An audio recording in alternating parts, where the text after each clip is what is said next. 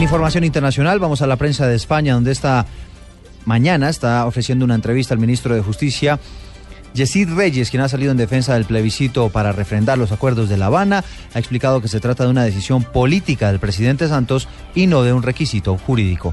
María Camila Orozco.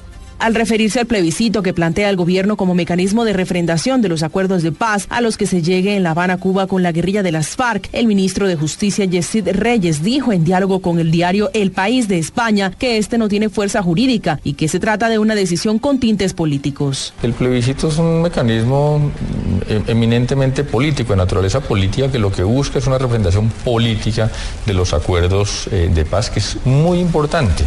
No es necesaria jurídicamente no hace falta desde el punto de vista jurídico, pero sí es importante políticamente porque eso va a mostrar la voluntad del pueblo colombiano de eh, aplicar unos acuerdos de paz. El ministro Reyes dijo que van a ser necesarios desarrollos legislativos, por lo que los acuerdos una vez firmados serían implementados en seis meses, incluso un año después. María Camila Orozco, Blue Radio.